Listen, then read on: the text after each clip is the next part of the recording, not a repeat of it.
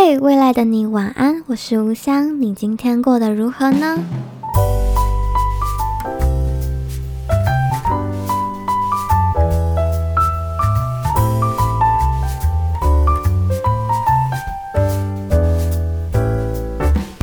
嘿欢迎收听未来的你晚安，我是吴香，现在是五月三十号的晚上七点三十三分。为啥刚顿一下？是因为我。刚正好要看时间的时候，他就突然想二跳三三这样，那我就自己顿了一下。对，今天来到了我们的第二十四页哦，我真的我真的是超喜欢二十四、二十五、二十六这三个数字的。对，所以这三集内容可能后来也不会多 special，但反正我就是很喜欢这三个数字。然后跟大家更新一下最近的状况，就是我最最最爆炸的第二学期的。日子终于结束了，对，就是整个五月从，因为我前段时间四月中的时候有出去旅行，然后旅行完回来，五月就开始爆炸了，就是很多报告、很多考试、很多东西要还这样，然后那时候就几乎是一个接着一个的那一种，就是完成了一个，然后顶多休息一个下午就要继续开始着手另外一个报告或考试这样，然后就这样马不停蹄的跟一个。马拉松一样的五月，对，就是五月，就是我前几天还在跟我朋友分享说，哦，我五月到底是怎么过，然后我就拿起行事历，我就完全记得一清二楚，就是什么时段到什么时段我是在做哪个报告，然后什么时间到什么时段是在准备那个考试，就是被切的清清楚楚的这样，然后每天早上起床的时候，就是哦，一点动力都没有，就觉得啊，今天起来也是在写那报告，哎，今天起来也是在补课，还是在读考试这样。对，但仔细想想，就是如果你是未来的你晚安的忠实听众的话，就是你是从我还没有离开台湾到英国前读书开始听的话，其实朋友们，我已经到了倒数三，诶，倒数六七八九，倒数不到四个月的时间就要结束我。在英国读硕士的这一年了，对，然后我我是那种典型会对时间流逝或者是对结束东西特别依依不舍的人嘛，就是可能你感觉看不出来我很伤心，但是其实我每每时每刻都会在想这件事情，都会觉得哇，就是还根本还没离开，就是根本还没到倒数一周，我就已经开始舍不得了。对，我是那种。蛮重感情的人嘛，就是对，就是我会容易现在那种快要离开了，舍不得离开的那种人。对，就像出去玩的时候，如果玩的很开心，我真的是会倒数一两天就会开始舍不得大家，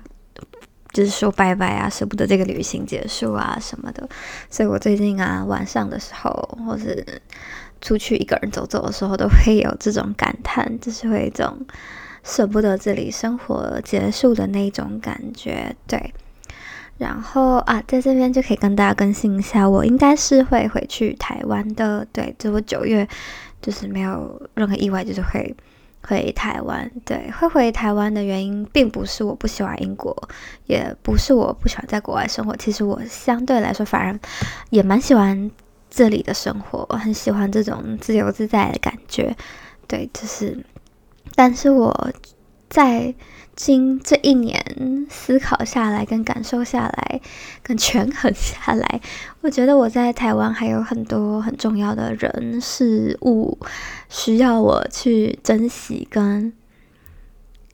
把握时间。对，就是我觉得有一些东西就是不会等我啊，像我的家人啊，我的宝贝儿子狗狗啊，跟我的一些朋友啊，就是。不珍惜这段时间的相处后，我觉得会有些事情会来不及，对，所以我决定就先回去。就未来，我我就相信自己，如果有心想在过国外的生活，或者是有心想要在出国，我觉得一定都不是难事，只要就自己有心。但如果我错过了一些我台湾很重要、很珍惜的事情，我觉得。那是我再有心，我可能都挽回不来的那种时间，对，所以在这样的思考下，我就决定先回去这样子，对，但未来会怎样，我还是不知道，但目前是这样想的，对。然后最近英国的天气呀，跟日照时间都是我非常非常非常喜欢的，就是天气不冷不热，就是冷的时候也是微凉，然后热的时候也不致流汗的那种天气。然后现在傍晚，现在我七点半录音，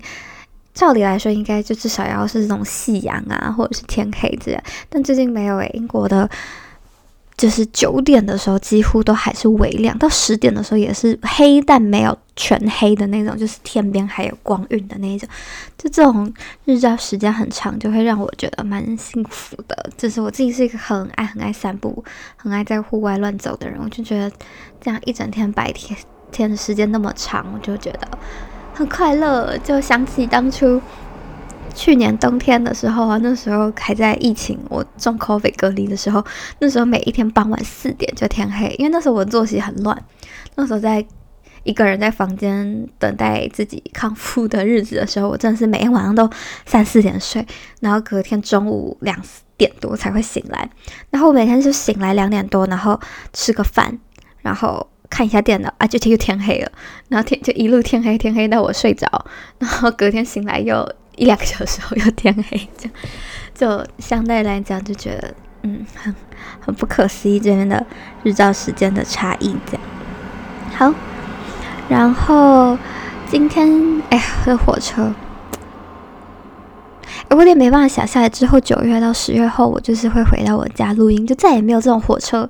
打扰到我录音这件事情了。哦，我觉得那时候你会超怀念的哦，讲讲又很。又好感性哦，对，好啦，今天主要想跟聊大家聊一下自信这件事情，会不会突然切得很严肃？对，反正我就想跟大家聊啦，自信这件事情，对，就是也是跟因为我最近的事情有关啦，才会想跟大家聊这件事情。对，就是在来英国读书的这段时间里，就是我感觉到自己的很深的不自信，诶。就是不管是在英文方面，或是商科方面，或者是 厨艺方面啊什么的，我都觉得自己对自己非常非常的不自信。诶，就像我们在做团体报告的时候啊，我就会觉得某些人比较厉害，或者是我会觉得别人觉得他自己比较厉害，我相对来讲比较嗯那样，然后。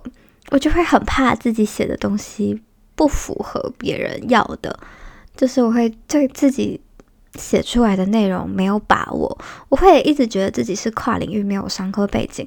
然后我就会一直觉得，哎，我就是比别人弱一些啊什么的。就明明我们是一个很水平的团体组合，但我却会觉得有一种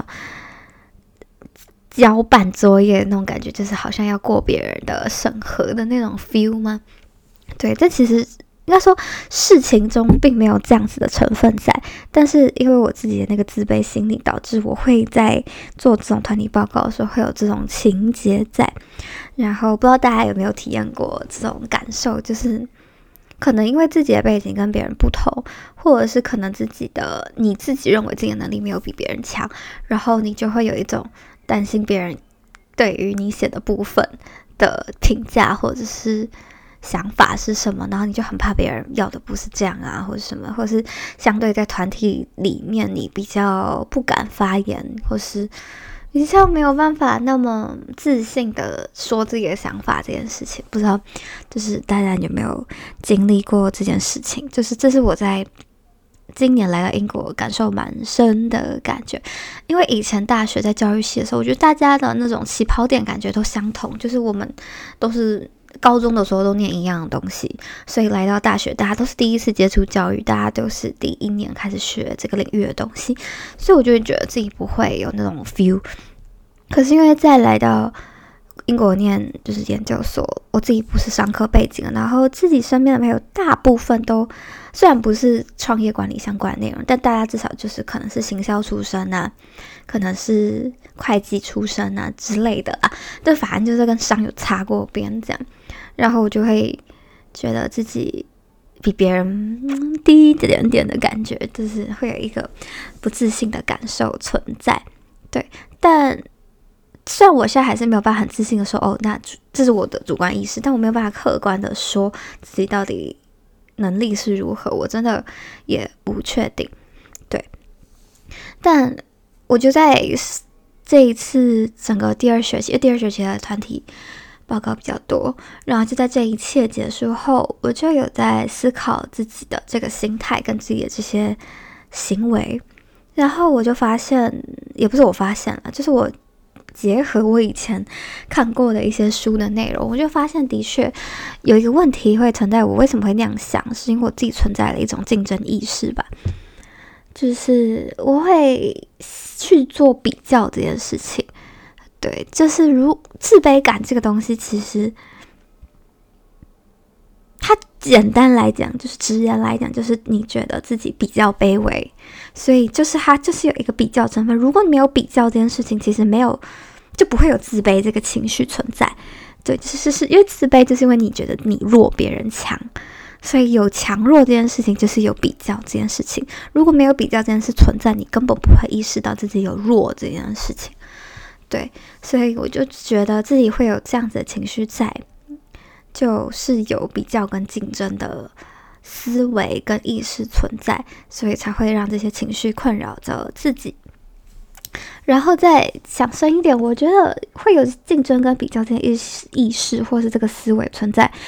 也并没有 problem，就是它或许是一件很自然而然的事情。就以人的本能来想，就是我们生而为一个人，一个动物，为了在这个世界上生存，你一定会希望自己会比较。